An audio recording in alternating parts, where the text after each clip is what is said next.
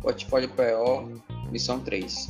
Encapsulamento. Encapsulamento é o pilar que protege o código, criando pontos no projeto, dizendo que pode ser acessado por usuários, objetos diferentes e outros. Imagine criar um carro sem nenhuma proteção para o motor, 100% exposto ao usuário, para modificar tudo o que ele deseja.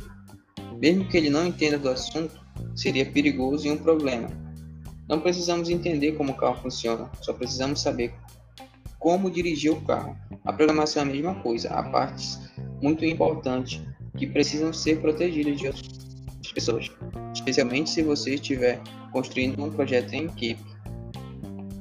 O encapsulamento não é obrigatório, mas é uma boa prática de programação e produz classes eficientes. Os benefícios do encapsulamento: tornar as alterações invisíveis, facilita a reutilização de código, reduz os efeitos colaterais.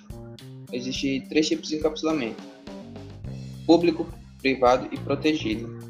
Todo mundo tem acesso a esse atributo, função ou classe. No caso é o público.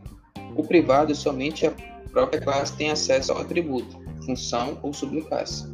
Protegido somente a própria classe ou classes herdadas, subclasses dela que podem ser acessadas.